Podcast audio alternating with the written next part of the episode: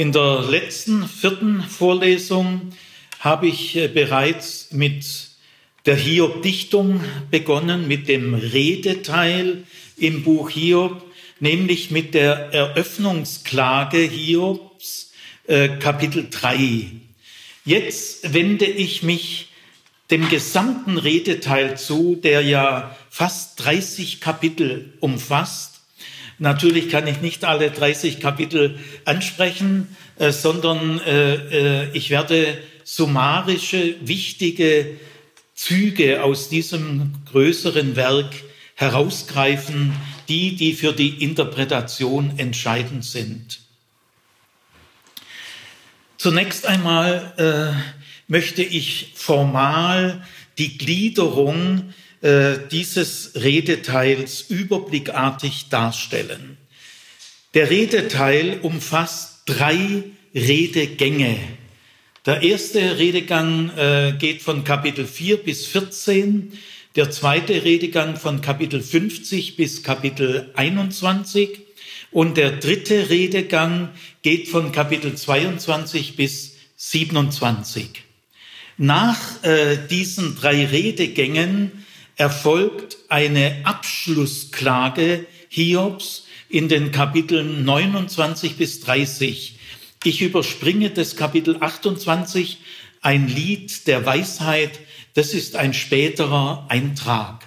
Also es folgt in, im ursprünglichen Text die Abschlussklage, Kapitel 29 bis 30, und dann in Kapitel 30 äh, erfolgt zunächst ein Reinigungseid, ich werde es noch erklären, und dann die Herausforderungsrede Hiobs.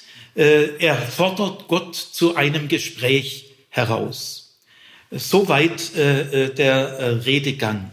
Jetzt äh, die Art und Weise, wie die drei Freunde mit Hiob reden, unterliegt auch ganz bestimmten Gliederungsprinzipien.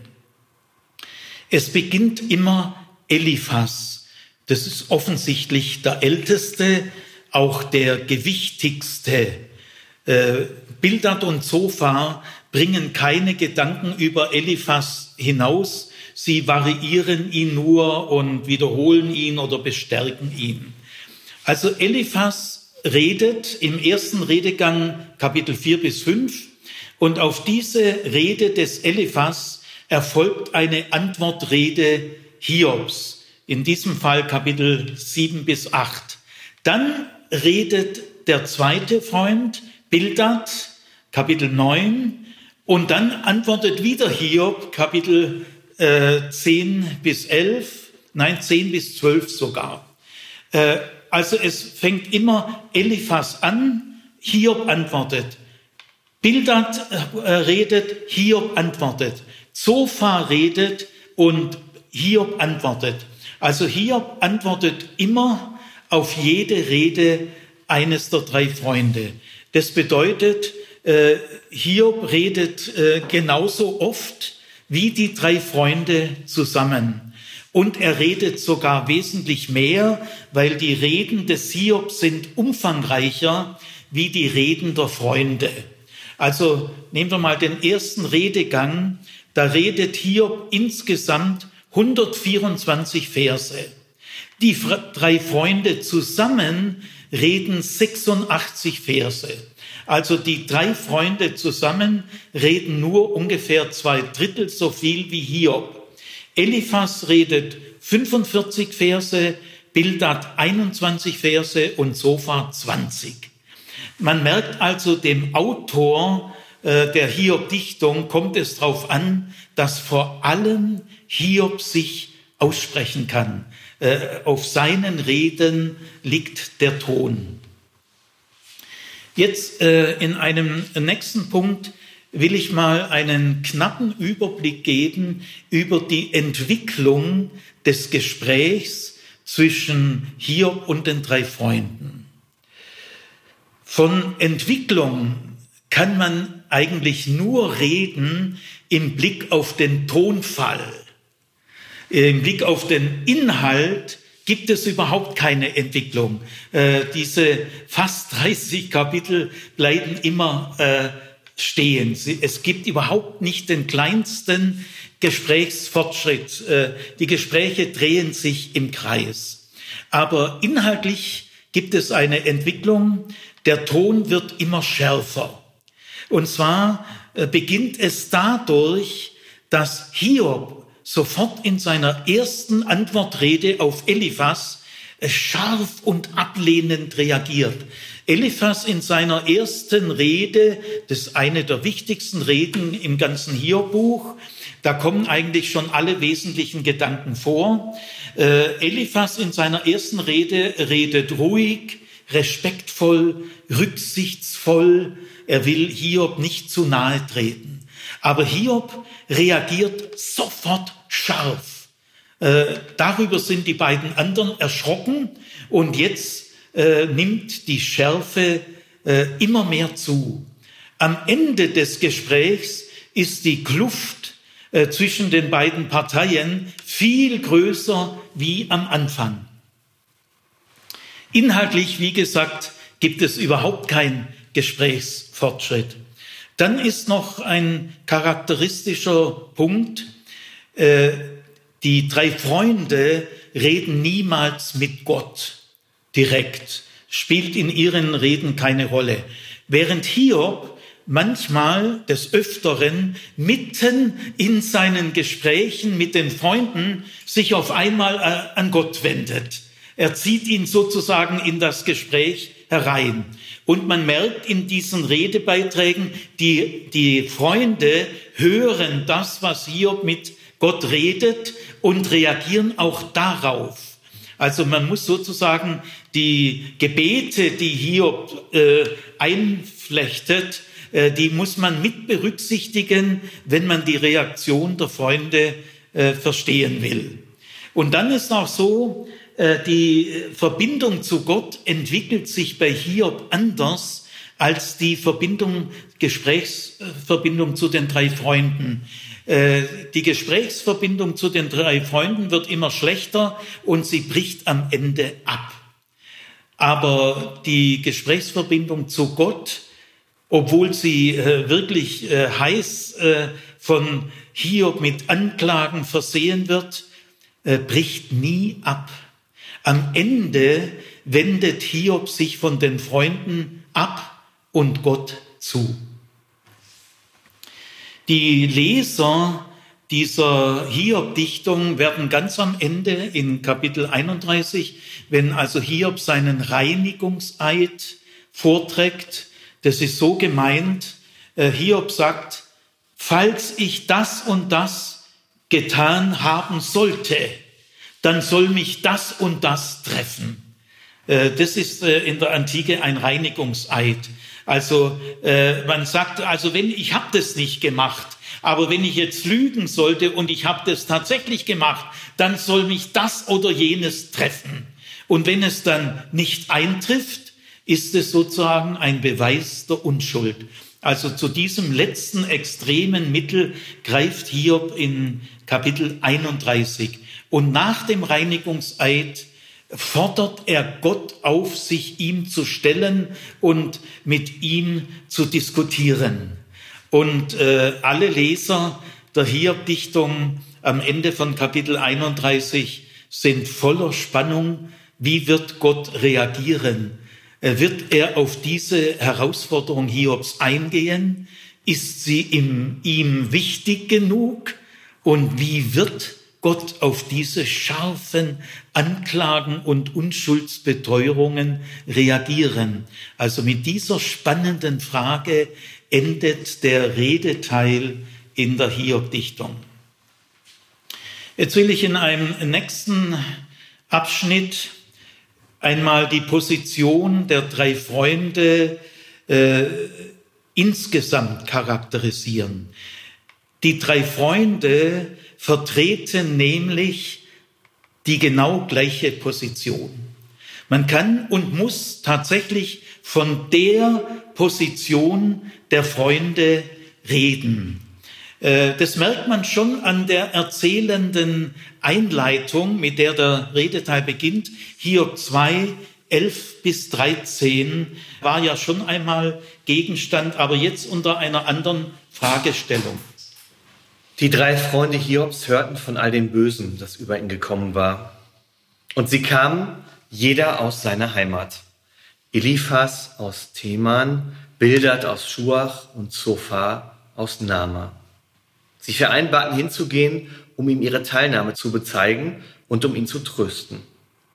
Als sie von fern aufblickten, erkannten sie ihn nicht. Sie schrien auf und weinten.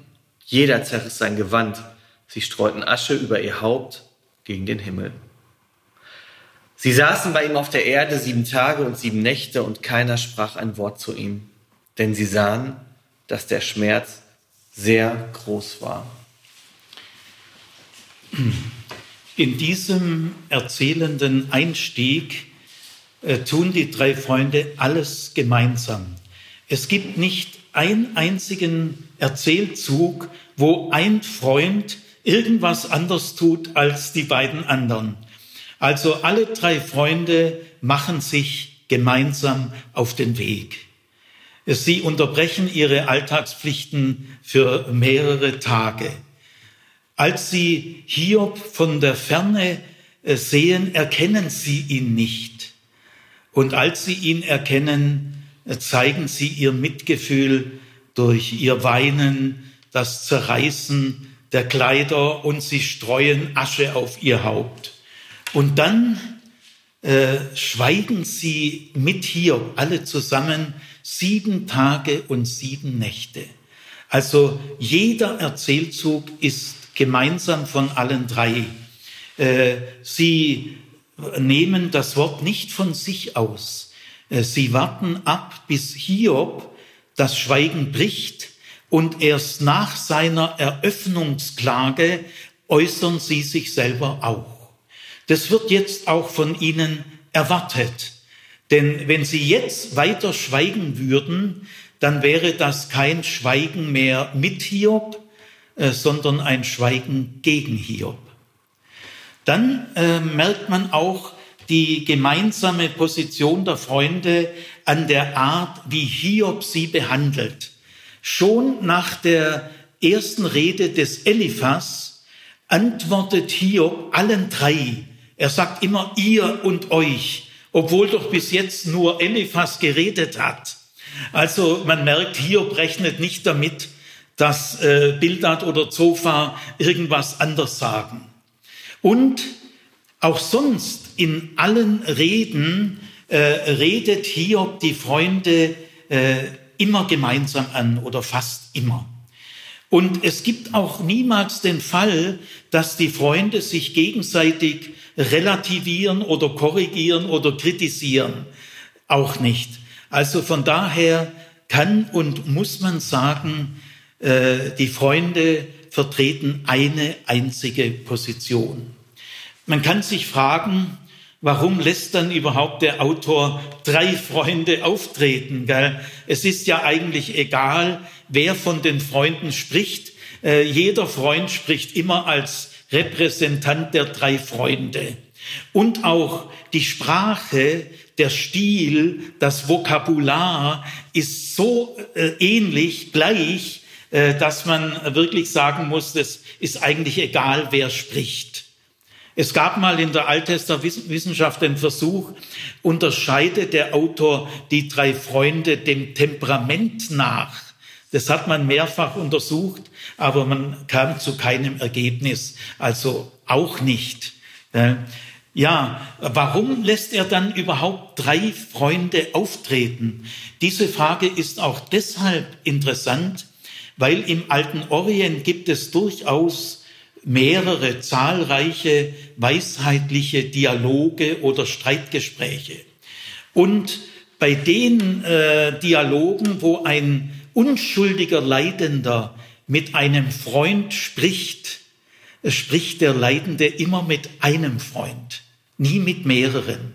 Äh, äh, dass Hiob mit drei Freunden spricht, ist einzigartig gibt es keinen anderen Beleg in der altorientalischen Literatur. Also warum? Ja, äh, das kann man nur vermuten, aber die Vermutung legt sich, äh, legt sich nahe.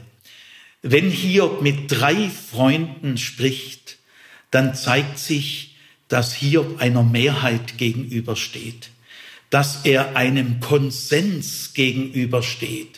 Und das macht die Einsamkeit Hiobs umso deutlicher. Natürlich kann man auch sagen, mit drei Freunden verlebendigt es sich auch, aber das ist eigentlich nebengeordnet. Was deutlich heraustritt, ist, Hiob ist ein Einzelner und er hat einen breiten Konsens gegen sich. Jetzt in einem nächsten Abschnitt äh, möchte ich mal untersuchen, wie gehen die drei Freunde bei ihrem Tröstungsversuch, sie wollen ja für Hiob das Beste. Äh, sie wollen ihn trösten, sie wollen ihm helfen, wollen ihn ermutigen und Hoffnung machen. Wie gehen die äh, Freunde bei ihrem Tröstungsversuch vor? Sie haben nämlich ein bestimmtes Tröstungsmodell und das kann man erkennen und man kann auch die Quellen, aus denen die drei Freunde ihr Tröstungsmodell schöpfen, kann man auch erkennen.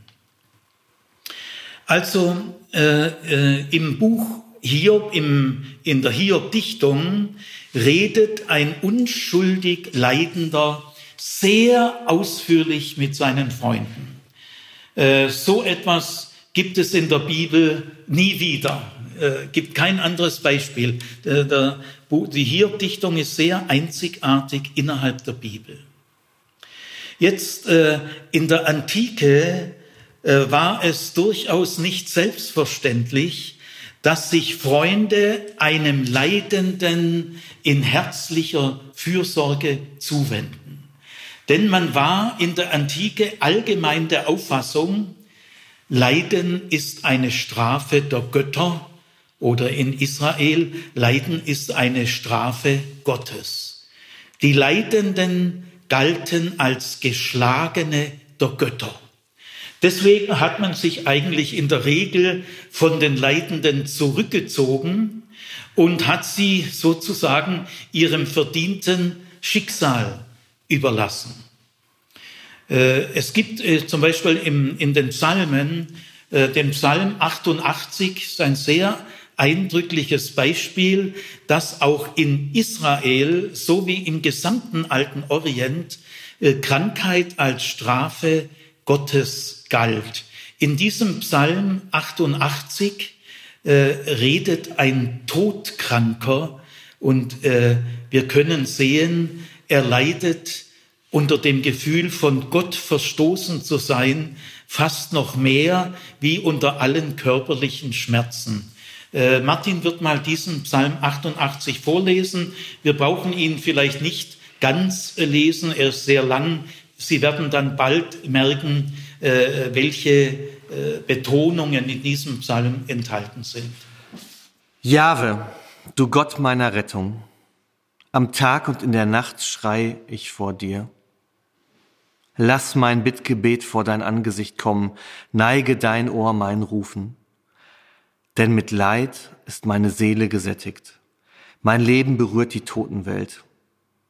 Schon zähle ich zu denen, die hinabsteigen in die Grube, bin wie ein Mensch, in dem keine Kraft mehr ist. Ausgestoßen unter den Toten, wie Erschlagene, die im Grab liegen, derer du nicht mehr gedenkst. Abgeschnitten sind sie von deiner Hand. Du brachtest mich in die unterste Grube, in Finsternisse, in Tiefen. Und du, du brachtest mich. Ja, weiter. Auf mir lastet dein Grimm. Auf mir lastet dein Grimm. Mit all deinen Wogen drückst du mich nieder. Mit all deinen Wogen drückst du mich nieder. Entfernt hast du von mir meine Vertrauten. Und so weiter. Entfernt hast du von mir meine Vertrauten. In diesem Sinne geht es durch den ganzen Psalm 88. Im Blick auf diese antike Realität ist es zu würdigen, dass die Freunde äh, Hiob nicht äh, sich selbst überlassen, dass sie sich aufmachen, ihre Alltagspflichten unterbrechen, dass sie Hiob äh, trösten wollen. Sie wollen das Beste für Hiob. Äh, sie wollen ihn ermutigen, Hoffnung machen. Und äh, dabei verwenden sie ein bestimmtes Tröstungsmodell. Und zwar wollen sie Hiob, der in schwerem Leid unter einer schweren Last ist und vielleicht auch etwas verwirrt ist, denn durch schweres Leid kann man leicht auch in Verwirrung geraten. Da wollen sie ihm helfen zur Klarheit und sie wollen Hiob drei Dinge klar machen. Erstens einmal die Ursache des Leids. Dieser Punkt ist den Freunden am wichtigsten. Er ist die Basis für alles Weitere.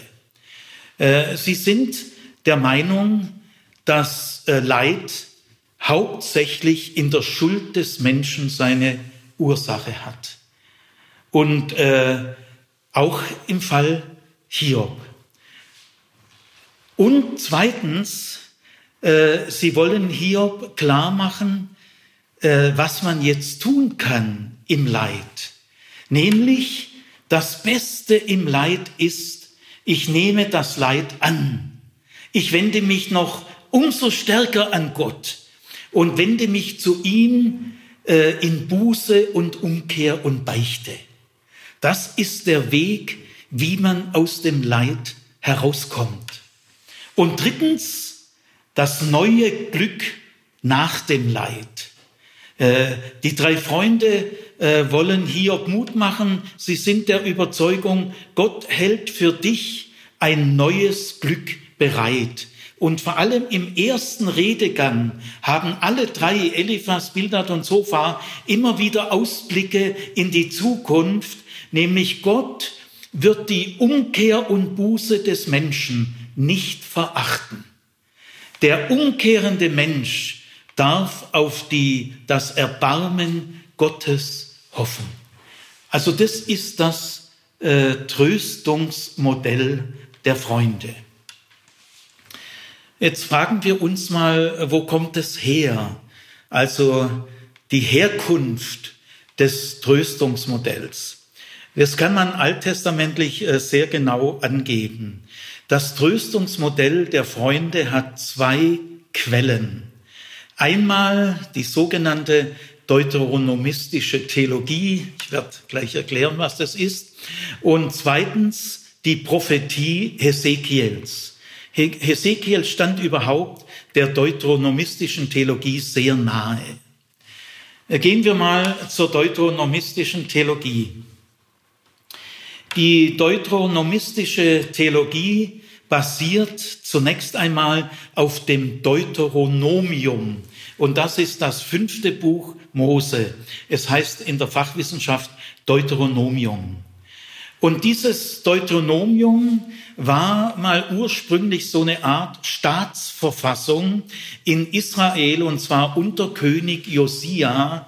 So der Mittelteil von dem Buch Deuteronomium äh, war unter König Josia 621 vor Christus äh, eine Art Staatsverfassung.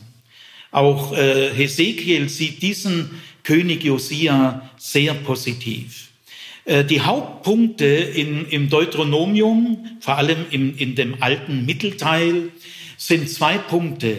Die Alleinverehrung Jahres und zweitens die Kultzentralisation auf den Tempel in Jerusalem. Keine heiligen Stätten, keine anderen Tempel sind legitim. Bis dorthin gab es einige in Israel, aber durch das Deuteronomium Alleinverehrung Gottes, und Kultzentralisation im Tempel von Jerusalem. Nach König Josia äh, kam es aber äh, nach Darstellung der alttestamentlichen Geschichtsquellen zu einem großen Abfall in Israel. Und deswegen gab Gott auch Israel in die Hand seiner Feinde, die Babylonier kamen und zerstörten Jerusalem 581 äh, und die Oberschicht von Jerusalem wurde deportiert nach äh, Babylonien. Und jetzt beginnt das Exil von 580 bis 530. In diesem Exil entwickelt sich die Theologie des Deuteronomium weiter zur deuteronomistischen Theologie. Das ist sozusagen die zweite Stufe. Die erste Stufe ist die deuteronomische Theologie und die zweite Stufe nach dem Untergang in Jerusalem, äh, von Jerusalem, vor allem im Exil, aber auch in der frühen nachexilischen Zeit entwickelt sich die deuteronomistische Theologie die ist enorm wichtig für die jüdische Bibel. Sie ist im Grunde genommen die am einflussreichste theologische Strömung in der jüdischen Bibel. Ich will mal ihr Gedankengut ganz knapp zusammenfassen. Im Exil haben die deuteronomistischen Theologen die Botschaft der Gerichtspropheten, also die Botschaft von Amos, von Hosea, von Micha, von Jesaja und Jeremia, haben sie anerkannt als Gottes Wort. Obwohl diese Gerichtspropheten damals in ihrer Zeit von den dominierenden gesellschaftlichen Gruppen äh, schwer abgelehnt wurden und in Lebensgefahr lebten.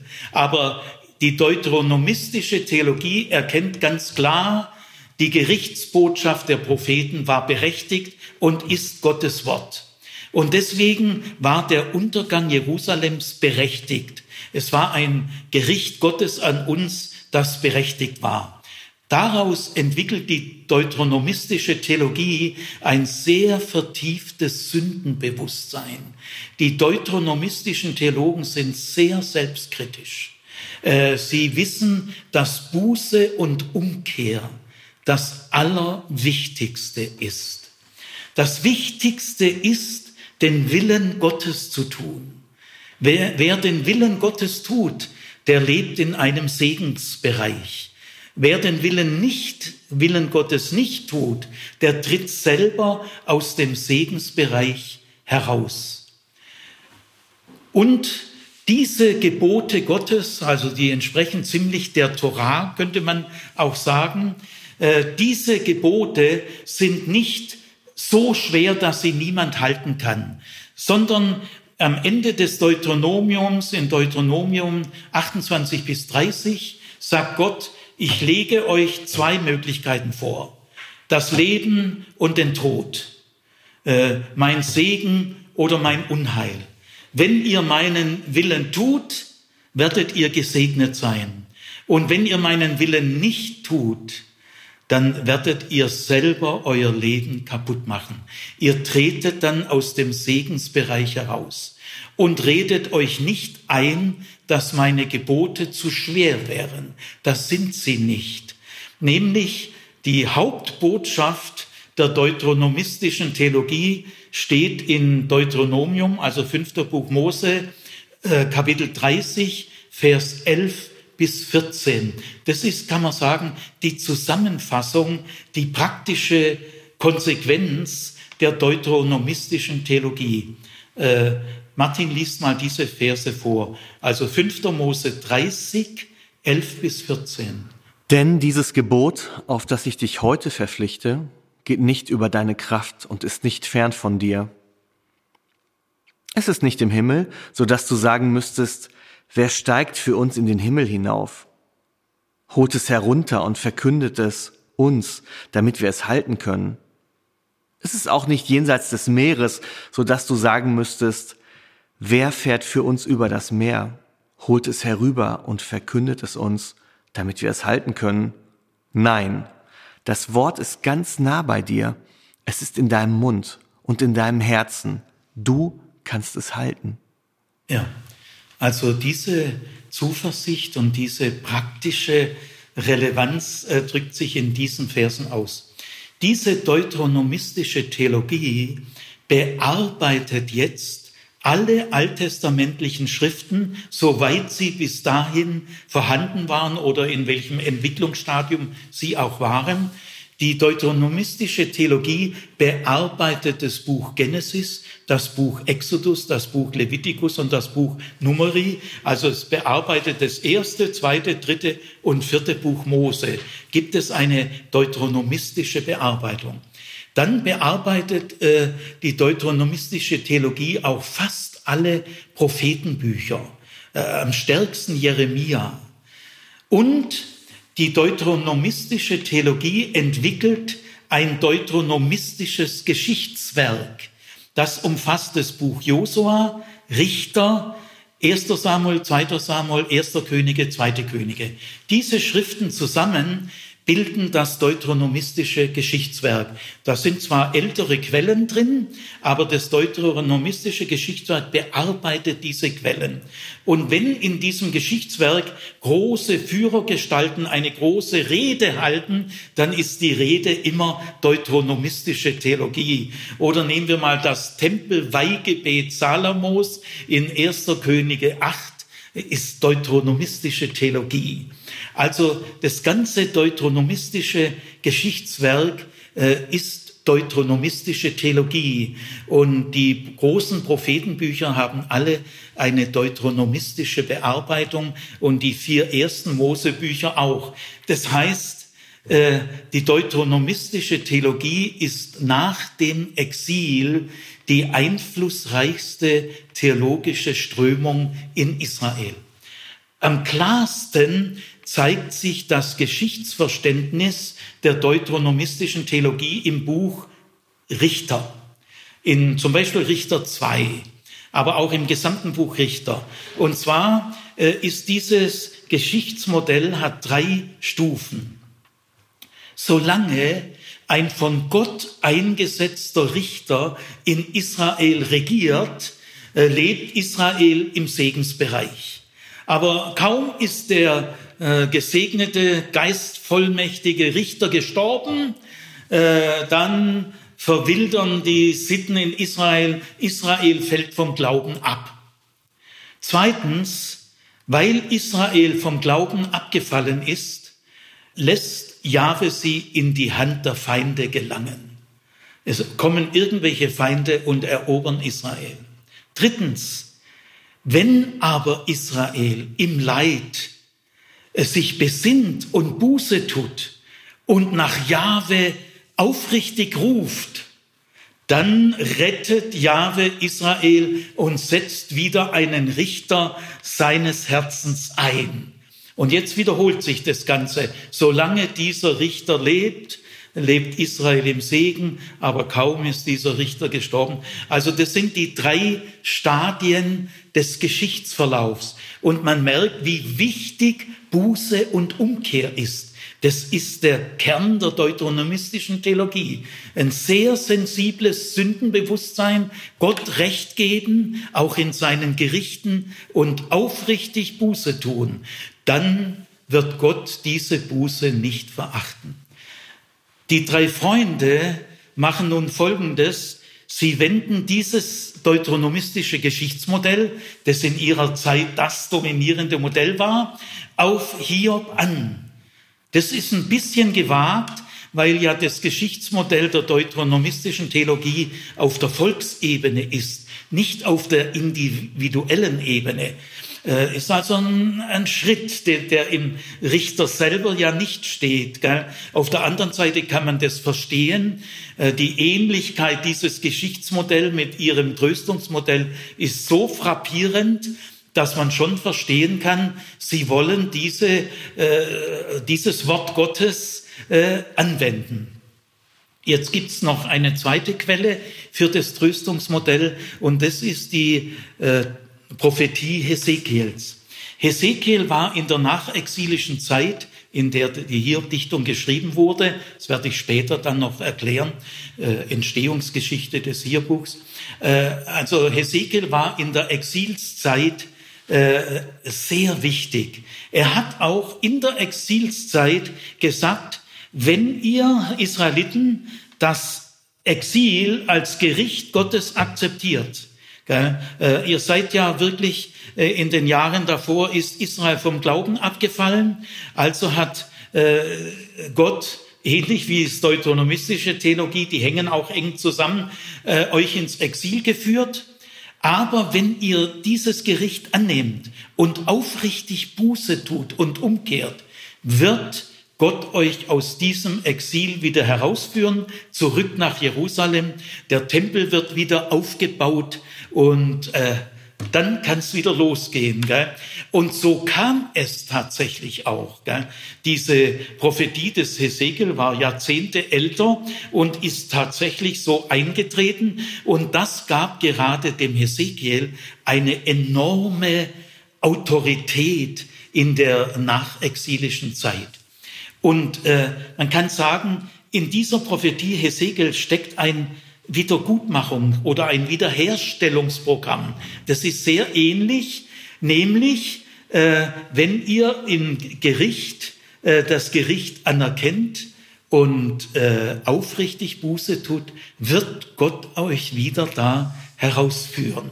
Also das steht auch im Hintergrund. Deswegen kann man äh, den drei Freunden äh, äh, nicht so schnell einen Vorwurf machen. Äh, das ist ja sogar Gottes Wort, wie es schon in der Tat eingetroffen ist. Also wir basieren auf Gottes Wort, wie es sich schon mal erfüllt hat. Und dann kommt noch ein anderer wichtiger Punkt hinzu. Bei Hesekiel, nämlich in Hesekiel 33, 1 bis 9 und in Hesekiel 3, 16 bis 21 kommt ein ganz neuer Begriff auf, zum ersten Mal, nämlich das Wächteramt. Äh, Jahwe beruft äh, Hesekiel zum Wächter über Israel. Und es ist so gemeint, Hesekiel, äh, rüttle Israel auf, wecke es auf, auf aus ihrem Schlaf, so wie der Wächter gab ja früher richtige Wächter, die dann auch das Horn geblasen haben und so äh, zum Aufwachen beigetragen haben. Gell? Also wie der Wächter die Menschen vom Schlaf aufweckt, so wecke du als Wächter Israels äh, Israel auf. Und da in diesen Versen wird auch deutlich, das musst du dann schon auch mit scharfen Worten tun, weil die schlafen, die pennen ziemlich tief. Und in Hesekiel 3, 17 heißt es zum Beispiel, äh, und wenn du ein Wort von mir bekommst, von mir Jahwe, dann gebe es so an Israel weiter. Und Eliphas und die zwei Freunde fühlen sich als Wächter, auch gegenüber äh, Hiob. Sie wollen ihn aus dem Schlaf äh, herausrütteln. Und äh, Eliphas sagt sogar in Kapitel 4, äh, dass er ein Wort von Gott bekommen hat. Also er beruft sich auf eine direkte Gotteserfahrung, auf eine Transzendenzerfahrung, genauso wie in Hesekiel 3,17. Wenn du ein Wort von mir bekommst, gebe es so scharf und ohne, äh, ohne Abflachung an Israel weiter. Das erklärt auch, dass die drei Freunde so eine Ausdauer haben, 30 Kapitel lang, also alle Weisheitsdialoge und Streitgespräche, die wir aus dem alten Orient kennen, die haben vielleicht fünf Kapitel Umfang oder zehn, ja, vielleicht mal zwölf, gell? aber das sind 30 Kapitel und äh, sie kommen ja inhaltlich gar nicht weiter. Gell? Und trotzdem bleiben die so zäh dran. Sie fühlen sich eben als Wächter von Gott bestellt und äh, sie geben nicht auf. Gell? Äh, vielleicht kann man doch noch diesen Sturkopf, gell, diesen Verstockten, äh, je, je sturer sich Hiob stellt, desto sicherer werden die Freunde. Also den kann man nur noch mit ganz scharfer Lanze äh, erreichen. Und wenn wir Hiob retten wollen, dann müssen wir kompromisslos ihn äh, warnen und anklagen. Gell? Also das sind die Quellen des äh, Tröstungsmodells. Bei, äh, bei Hesekiel war es allerdings so, äh, diese Abfallgeschichte vor dem Exil, die dann zum Exil geführt hat, da hat Hesekiel die Sünden Israels sehr genau benannt, nämlich zum Beispiel Zins nehmen von den eigenen Volksgenossen oder Tagelöhner oder einfach äh, äh, schutzlose Menschen schamlos ausnutzen. Also in diesen Gerichtsworten des Hesekiel werden die Sünden genau benannt. Aber äh, die Freunde können die Sünden Hiobs nur postulieren. Äh, sie können sie nicht genau nennen. Sie behaupten es nur. Äh, deswegen könnte man fragen, wäre Hesekiel selber einverstanden, wenn er gesehen hätte, wie die drei Freunde sein Wiederherstellungsmodell auf Hiob anwenden? Äh, diese Frage kann natürlich niemand beantworten. Ich vermute aber eher nein, äh, weil eben Hiob sehr genau eine Detailanalyse bieten konnte und das können die drei Freunde nicht. Jetzt will ich in einem nächsten Abschnitt noch eine Stufe grundsätzlicher werden. Dann können wir daran gehen, die, die Streitgespräche zu verstehen. Diese Hintergrundinformationen sind äh, sehr wichtig, um äh, wirklich ermessen zu können, was hier abläuft. Gehen wir mal überhaupt zu den theologischen Grundüberzeugungen der Freunde. Sie haben natürlich die israelitische damalige Theologie inhaliert. Sie vertreten die damalige israelitische Theologie. Also sie sind nicht drei Privatpersonen, sondern der Autor sieht in ihnen einen Stand, nämlich der Stand der Weisheitslehrer. Und äh, die theologischen Grundüberzeugungen der drei Freunde kann man aus ihren Reden sehr deutlich erkennen die bilden sozusagen den Gesamtrahmen, in dem auch das Tröstungsmodell dann sein Ort hat. Diese fünf Grundüberzeugungen, die man nennen kann, äh, will ich mal knapp formulieren. Die drei Freunde gehen davon aus, dass in allem Handeln Gottes Gott sich selber treu bleibt. Gott bleibt sich in allem Handeln treu. Oder man könnte auch sagen, Gott bleibt immer seinem Wesen treu. Auch in den Handlungen, die uns völlig fremd sind und die wir nicht verstehen können, bleibt er seinem Wesen treu. Das ist so die grundlegende Überzeugung. Die zweite Überzeugung lautet, kein Mensch ist ohne Sünde.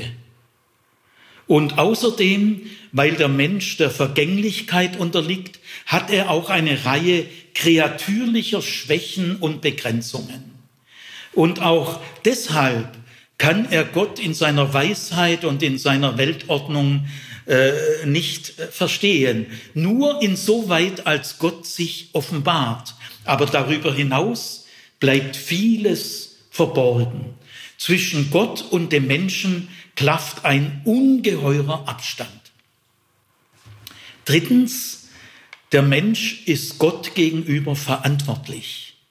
Und Gott, der Schöpfer der Menschen, ist auch der Richter der Menschen. Und auch dieses äh, richterliche Handeln Gottes äh, ist dort äh, verborgen, wo, wenn Gott nicht etwas Bestimmtes offenbart. Außerhalb der Offenbarung bleibt aber sehr viel verborgen. Äh, viertens, das Glück und der Erfolg der Menschen, die Unrecht tun und Gottes Willen verachten, ist ein Scheinerfolg. Der hält nicht an. Äh, es, wir lassen uns von diesem Scheinerfolg nicht blenden. Das Gerichtshandeln Gottes wird sie früher oder später einholen. Und der fünfte Punkt in ihren Grundüberzeugungen lautet, alles Leiden hat mit Gott zu tun. Wenn ein Leiden über den Menschen kommt, hat Gott das bedacht. Er hat mit diesem Menschen etwas vor. Das sind die Grundüberzeugungen der Freunde. Und man, man muss sagen, diese fünf Grundüberzeugungen sind durch und durch biblisch. Es gibt hunderte von biblischen Aussagen, auch im Neuen Testament, die das völlig unterstützen. Und wir werden auch sehen, äh, Hiob selber teilt diese fünf Grundüberzeugungen. Er hat sie auch. Jetzt äh, treten wir an die Interpretation der Gespräche heran. Erstens, erster Gesichtspunkt, wie reagiert Hiob auf die Tröstungsversuche der Freunde? Wie reagiert er darauf? Ja, das ist ganz eindeutig. Gell? Der Autor, man merkt richtig, also nichts ist ihm eigentlich so wichtig, als eindeutig glasklar herauszustellen, wie Hiob reagiert. Also Hiob reagiert verblüffend eindeutig.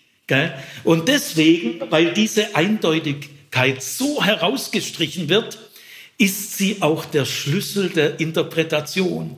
Wir müssen also von der Frage ausgehen, äh, wie reagiert eigentlich Hiob auf die Freunde? Äh, man kann sagen, das hat vier Merkmale. Die Reaktion Hiobs kann man in vier Merkmalen prägnant zusammenfassen. Erstes Merkmal, Hiob, Hiob reagiert sofort vom ersten Satz an schneidenscharf. Also die Schärfe äh, geht von Hiob aus. Eliphas war sehr zurückhaltend. Er wollte Hiob nicht zu nahe treten, aber Hiob äh, knallhart. Er fühlt sich von den Freunden enttäuscht, verraten, misshandelt, gedemütigt äh, und verhöhnt. Zweites Merkmal der Reaktion Hiobs. Hiob hält diese Reaktion von der ersten Rede bis zur letzten Rede hundertprozentig durch. Also er schwankt in dieser Reaktion überhaupt nicht. Gott gegenüber unterliegt er Schwankungen, die werde ich in der nächsten Vorlesung behandeln. Aber den Freunden gegenüber unterliegt er keinen Schwankungen. Hiob gibt den Freunden in den ganzen 30 Kapiteln nicht einen einzigen Millimeter nach. Das dritte Merkmal ist, Hiob geht auf die theologischen Argumente, auf die theologischen Grundüberzeugungen der Freunde gar nicht näher ein. Äh, es gibt kaum Bezugnahmen darauf und nur ganz knappe. Und das vierte Merkmal ist, Hiob greift seinerseits die Freunde an. Er droht ihnen, dass Gott sie streng bestrafen wird und er kündigt ihnen das Gericht Gottes an. Also diese Reaktion des Hiob, äh, die muss irgendwie Gründe haben. Gell? Sie ist dermaßen glasklar äh, in diesen Reden zum Ausdruck gebracht. Ich will mal an einigen Einzelzitaten, man könnte aber äh, viel, viel mehr bringen, mal ein bisschen deutlich machen, mit welcher Härte Hiob auf seine Freunde reagiert. Martin wird mal so sieben, acht Zitate, äh, die ich da rausgesucht habe, wie gesagt, es gibt viel mehr, wird sie uns mal vortragen.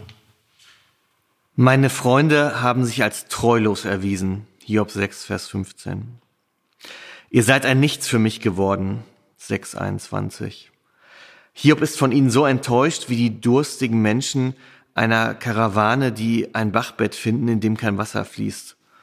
Hiob 6, 15 bis 21.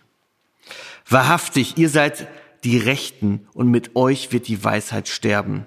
Hiob 12, Vers 2. Ihr kleistert mit Lügen und Fuschärzte seid ihr alle. Hiob 13, Vers 4. Eure Sprüche sind Sprüche in Asche. Eure Schilder sind Schanzen aus Lehm. Hiob 13, Vers 12. Leidige Tröster seid ihr alle. Hiob 16, Vers 2. Wie lange wollt ihr mein Herz noch betrüben und mich mit euren Reden quälen? Schon zehnfach hab ich, habt ihr mich geschmäht. Ihr, schmäh, ihr schämt euch nicht, mir weh zu tun. Hiob 19, Vers 2 und 3. Warum verfolgt ihr mich? Ihr werdet nicht satt, mich zu zerfleischen. Hiob 19, 22. Fern sei es von mir, euch Recht zu geben. Hiob 27,5. Stünde es gut um euch, wenn er euch erforschen würde? Oder wollt ihr ihn täuschen, wie man Menschen täuscht? Strenge richten wird er euch. Wenn er sich erhebt, wird euch dann nicht die Angst packen, sein Schrecken plötzlich auf euch fallen? Hiob 13, 9 bis 10. Fürchtet für euch selbst das Schwert, denn Zorn kommt über die Schuldigen, damit ihr wisst, es gibt noch ein Gericht. Hiob 19, 29. Ja, das war ein paar Beispiele für O-Ton äh, Hiob. Jetzt äh, kommt die entscheidende Frage, warum reagiert Hiob auf diese Weise? Warum? Mit dieser Frage, warum geht Hiob auf die theologischen Argumente der Freunde kaum ein und warum lässt er sich von seinen Freunden in keiner Weise trösten. Mit dieser Frage berühren wir des Pudels Kern. Der Grund, warum Hiob so reagiert, kann man eindeutig erkennen. Der Grund lautet, die Freunde ergreifen gegenüber Hiob die Partei Gottes. Das ist der Grund. Die Freunde ergreifen gegenüber Hiob die Partei Gottes. Hiob hatte gehofft, sie werden sich auf seine Seite stellen, sich mit ihm solidarisieren, mit ihm gemeinsam klagen. Äh, sie hätten sich seiner erbarmen müssen, gerade weil er ein verfolgter und geschlagener Gottes ist. Dass sie das nicht getan haben, das hält er ihnen vor. Er sagt zum Beispiel, Zitat, ihr habt euch heimlich und hinterhältig auf seine Seite gestellt. Hiob 13, Vers 10.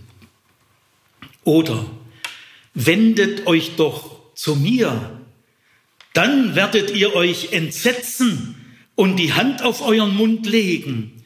Hier 21, Vers 5. Also äh, statt auf die Seite Hiobs äh, wenden sich die Freunde auf die Seite Gottes. Sie reden und sie denken für Gott statt für Hiob. Sie meinen, sie müssten Gott in Schutz nehmen gegenüber den Anklagen des Hiob. Äh, sie müssten für Gott antworten und sie müssten das wegerklären, was äh, Hiob Gott vorwirft. Ja, aber Hiobs Klagen, die nehmen sie nicht an. Die lassen sie nicht zu. Äh, Hiob fühlt sich von Gott und von seinen Freunden verraten. Die Freunde bekennen Gott und verleugnen Hiob. Wenn sie das machen, dann sollen sie wenigstens ihren Mund halten. Das wäre dann besser. Äh, wer sich nicht mit den Leidenden solidarisiert, kann sie auch nicht trösten. Also es sind gar nicht im Entscheidenden die inhaltlichen Fragen, die die beiden Gesprächsparteien auseinanderreißen. Äh, äh, der, das Schlimme liegt nicht auf der Lehrebene. Denn äh, Hiob sagt an mehreren Stellen, äh, ich kenne die Weisheit der Väter auch. Ich bin genauso von der israelitischen Tradition geprägt wie ihr. Und die Offenbarung Gottes, die in Israel geschehen und verschriftlicht ist, die kenne ich genauso wie ihr. Und äh, Hiob äh, in zwei Zitaten führt das äh, noch weiter aus. Äh, äh, Martin wird mal zwei längere Zitate aus diesem äh, Gesprächsgang vorlesen. Das alles hat auch mein Auge gesehen, mein Ohr gehört und sich gemerkt. So viel wie ihr wisst, weiß ich auch. Ich stehe nicht hinter euch zurück. Hiob 13, 1 und 2. Auch ich könnte reden wie ihr. Wärt ihr an meiner Stelle, könnte ich ähnliche Worte gegen euch finden und könnte den Kopf über euch schütteln.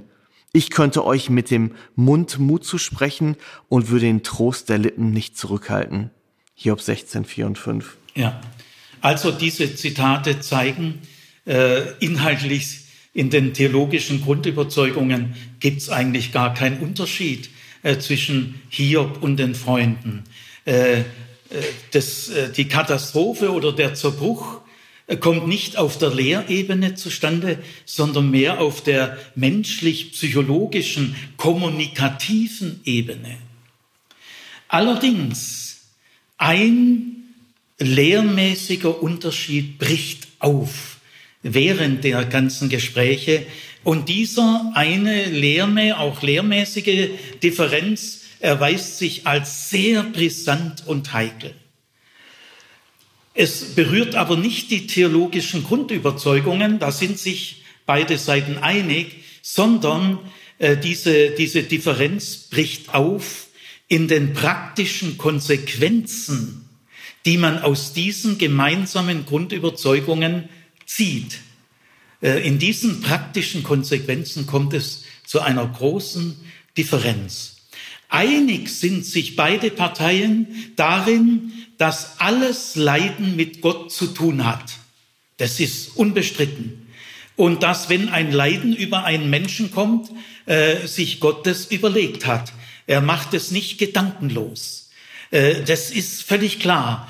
Diese gemeinsame Grundüberzeugung ist beiden Seiten so gewiss, dass sie niemals diskutiert wird.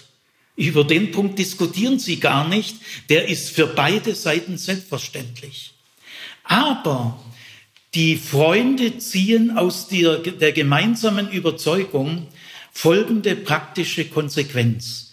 Zunächst nur vorsichtig, aber dann mit der Sturheit von Hiob immer deutlicher und immer klarer. Äh, die Sünde, die Schuld Hiobs ist die Ursache seines Leids. Äh, ganz klar. Und die Freunde interpretieren dieses Leid letztlich positiv, nämlich als Gelegenheit und Beweggrund zur Umkehr und Buße. Und das lehnt Hiob radikal ab. Er lehnt jede positive Deutung seines Leids ab und er ist sich dessen gewiss, dass er am Ausmaß dieses Leids völlig unschuldig ist. So viel schlimmer ist er auch nicht wie andere Leute, dass er 20 Mal mehr leiden muss wie andere. Also darin ist sich hier ganz gewiss. Und diese Gewissheit wieder äh, können die anderen nur als gotteslästerlich empfinden. Es ist so, dass die Freunde von ihrer Gewissensprägung und äh, ihren theologischen Überzeugungen her hier nicht mehr äh, empathisch mitempfinden können. Sie können nicht mehr innerlich mitvollziehen, wie irritiert Hiob im Blick auf Gott ist. Das Ausmaß seiner Irritation äh, können sie äh, nicht mitempfinden. Warum nicht? Das liegt auf der menschlich-kommunikativen Ebene, nämlich Hiob befindet sich in einer ganz anderen Situation wie die drei Freunde. Äh, wenn Hiob in der Situation der Freunde wäre, könnte er eigentlich die gleichen Worte und die gleichen Trostmodell kennt er auch. Hiob ist gar nicht grundsätzlich gegen das Tröstungsmodell der Freunde sondern er lehnt es nur ab, dass der erste Punkt, äh, Schuld ist der Grund des Leids, auf ihn nicht angewendet werden kann. Der erste Punkt kann auf ihn und auf viele andere Menschen nicht angewendet werden. Äh, der Unterschied zwischen Hiob und den Freunden ist der Unterschied zwischen dem Betroffenen vom Leid und den Nicht-Betroffenen. Das ist natürlich ein tiefer Unterschied. Wobei man sagen muss, der Betroffene kann sich auch täuschen. So einfach ist nicht, dass man sagen kann, ich bin der Betroffene, also habe ich Recht. Nein, das, Betroffenheit garantiert noch keine Wahrheit. Und deswegen widerstehen die Freunde der billigen Lösung, äh, Hiob nach dem Mund zu reden. Ja, das machen sie nicht. Aber Hiob ist sich dessen gewiss, wenn ihr in meiner Lage wäret, dann würdet ihr ganz anders reden. Dann würdet ihr spüren am eigenen Leib, dass eure theologischen Überzeugungen euch nicht mehr helfen. Die greifen nicht mehr. Ihr würdet spüren, dass es eine Frechheit ist, wenn man aus dem Leid auf Schuld zurückschließt. Aber diese äh, Unschuldsgewissheit und diese Anklagen Gottes können die Freunde wiederum nur als Gotteslästerung empfinden. Der Appell Hiobs, wendet euch zu mir, denn hören sie nicht. Sie sind gegen diesen Appell abgeschirmt. Man muss allerdings sagen, zugunsten der Freunde, die Gotteserfahrung, die in Hiob zum Ausdruck kommt, hat es bisher so in Israel noch nicht gegeben. Sie ist auf jeden Fall so nie zum Ausdruck gebracht worden. Und wir dürfen ziemlich sicher annehmen, dass Hiob unter den Lesern der Hiob-Dichtung kaum Zustimmung gefunden haben wird. Deswegen ist es sehr erstaunlich, dass diese äh, Dichtung den Weg in die Heilige Schrift gefunden hat. Nämlich in der Antike äh, hat man Leute nicht gern, die so Eigenbrötler sind, die äh, die allgemeinen feststehenden Erkenntnisse und Traditionen ablehnen. Diese halsstarrigen, sturen Eigenbrötler, äh, die sieht man als gefährlich an. Denn antike Gesellschaften sind traditionsgeleitete Gesellschaften. Wer die gemeinsamen Traditionen ablehnt, wer sich nicht in die gemeinsamen Werte integrieren lässt, das ist ein ganz tiefer Störfink. Wer sich nicht sagen lässt, der ist eine Belastung für die Gemeinschaft. Also so muss man den Freunden auch Gerechtigkeit widerfahren lassen. Wir können die Hiob-Dichtung nur verstehen, wenn wir den Freunden Gerechtigkeit widerfahren lassen. Äh, sie waren völlig aufrichtig, äh, ohne Zweifel, alle drei. Sie wollten für Hiob das Beste. Aber äh, mit diesem Ausbruch kamen sie nicht klar. Auch wir heute müssen sehr vorsichtig sein, wie wir reagieren wenn unsere derzeitige Lebenssituation eher den der Freunde entspricht und weniger der Situation von Hiob, können wir über die Freunde nicht so urteilen wie Hiob. Äh, das darf nur er. Also wir müssen vorsichtig sein. Aber sehr aufschlussreich ist zum Schluss, wie Gott die Freunde beurteilt. Äh, Gott hat ja die ganze Zeit geschwiegen. Er hat Hiob ausreden lassen und er hat die Freunde ausreden lassen. Äh, also er greift nicht zu früh ein. Er reagiert nicht auf so ein paar Zitate oder so. Nein, die Antwort Gottes, äh, die wir in Hiob 42, 7 bis 9, die Beurteilung der Freunde durch Gott, ist ein gediegenes Gesamturteil durch Gott. Und dieses Gesamturteil gehört mit zu den Höhepunkten der Hiob-Dichtung. Martin wird dieses Schlussurteil Gottes, Hiob 42, 7 bis 9, äh, nun vorlesen.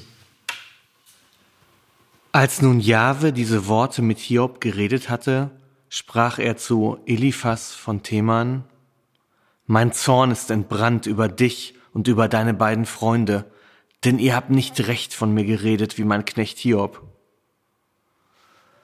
So nehmt euch nun sieben junge Stiere und sieben Widder und geht hin zu meinem Knecht Hiob und opfert Brandopfer für euch.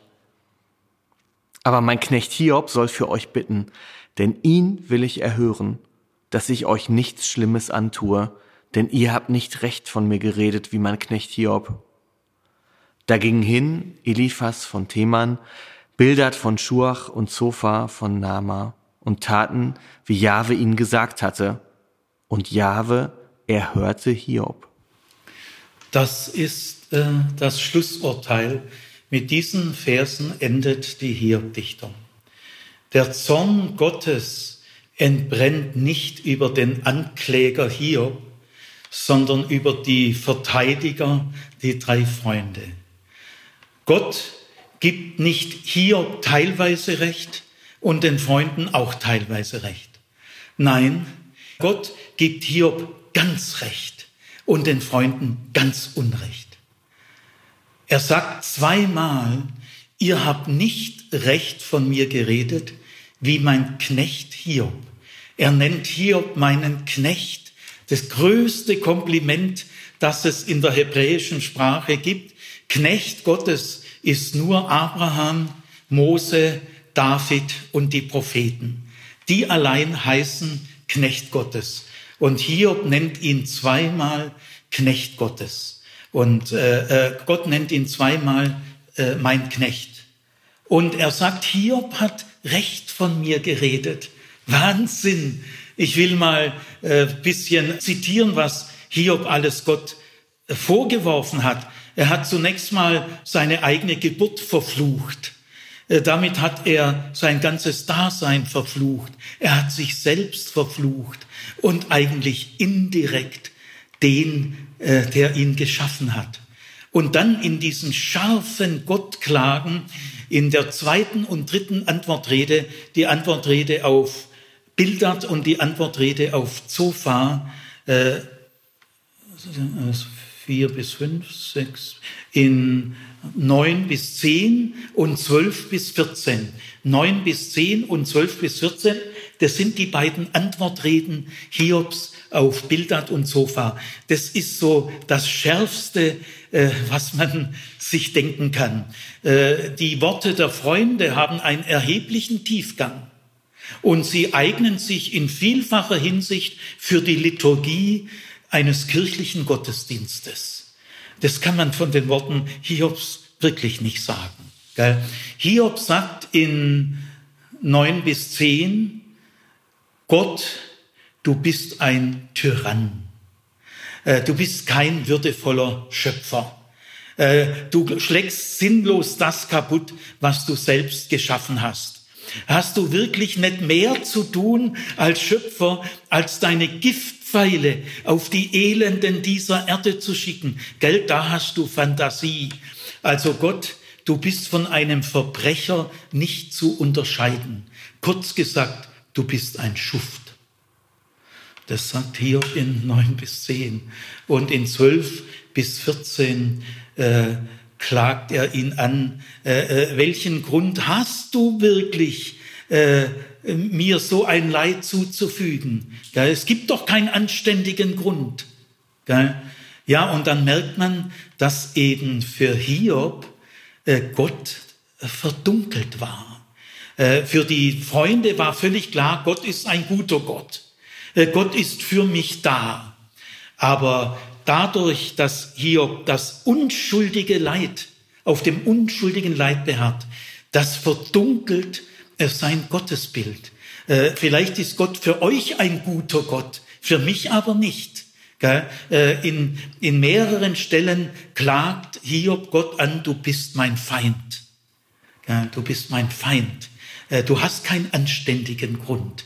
Der Grund meines Leidens ist ein Unrecht von dir. Ein Unrecht ist der Grund für mein Leiden. Das ist so die Botschaft des Hiob. Und zu dieser Botschaft sagt Gott, hat er ganz richtig gesagt. Schwerleidende dürfen das tun. Ja, und jetzt erspart Gott den drei Freunden nicht, dass sie ein Opfer bringen müssen. Und was für eins! Sieben Jungstiere und sieben Witter. Also es ist ein kolossales Opfer. Und dieses Opfer allein reicht nicht.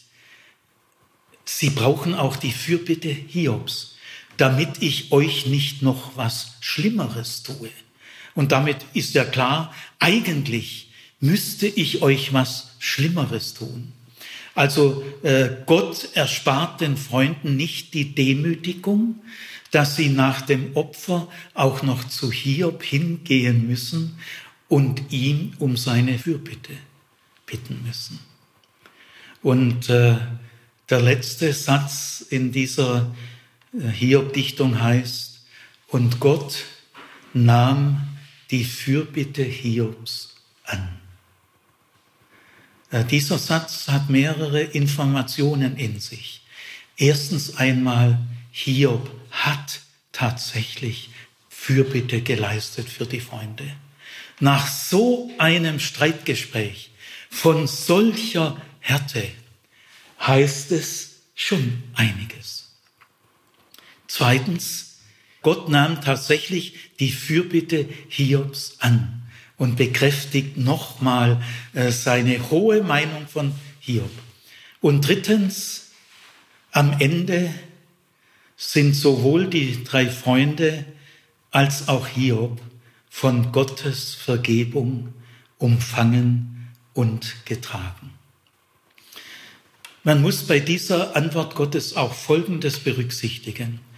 Gott gibt zwar Hiob ganz recht und den Freunden ganz Unrecht. Also in dieser Hinsicht lässt das Urteil Gottes nichts an Deutlichkeit zu wünschen übrig. Aber Gott sagt nicht genauer, warum und inwiefern äh, das Reden der drei Freunde nicht recht war. Das sagt er nicht.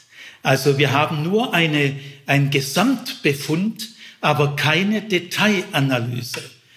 Damit macht der Autor dieser Hiob-Dichtung es dem Leser nicht leicht. Der Leser muss sich jetzt selber überlegen, inwiefern war denn das Unrecht, was diese Verteidiger Gottes gesagt haben?